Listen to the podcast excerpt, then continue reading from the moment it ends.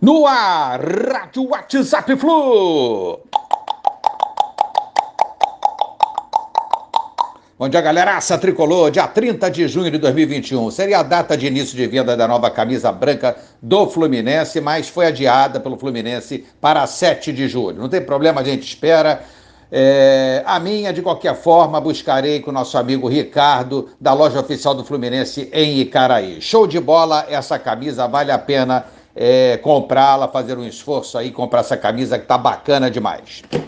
Sub-17, sapatada tricolou ontem. A molecada venceu por goleada 4 a 0 a Chape. Gols do Samuca, Gabriel Lira, Thiago e também teve um gol contra. 20 pontos, invicto, líder do seu grupo, que é o grupo B, classificado. Ainda falta um jogo contra o Galo em Belô, que será no sábado, encerrando a fase de grupos. Cheirei neles então sempre.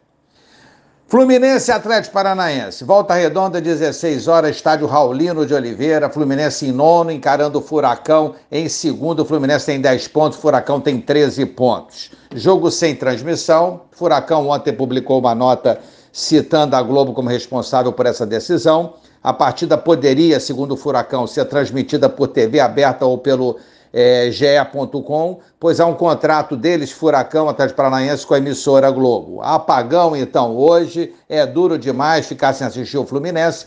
Vamos ver se a gente consegue dar umas beliscadas em algumas é, transmissões, algumas passagens aí de alguns momentos do, do, do, jogo. Vamos ver se a gente consegue alguma coisa, né? Mas é triste ficar sem transmissão direta de um jogo do Fluminense nos dias de hoje.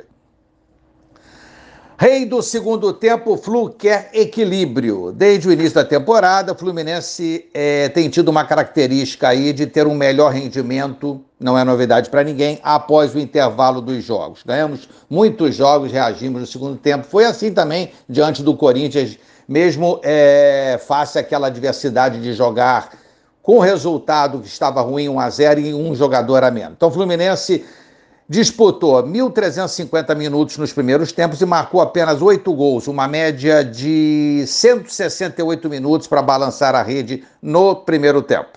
Já nas segundas etapas, na mesma quantidade de tempo, foram marcados 37 gols, uma média de 36 minutos para marcar. É gritante essa diferença. O Fluminense tem que buscar um equilíbrio, começar os jogos com mais força, fazer os gols e, e manter né, uma, um nível de rendimento na segunda etapa. Essa aí é a meta tricolor.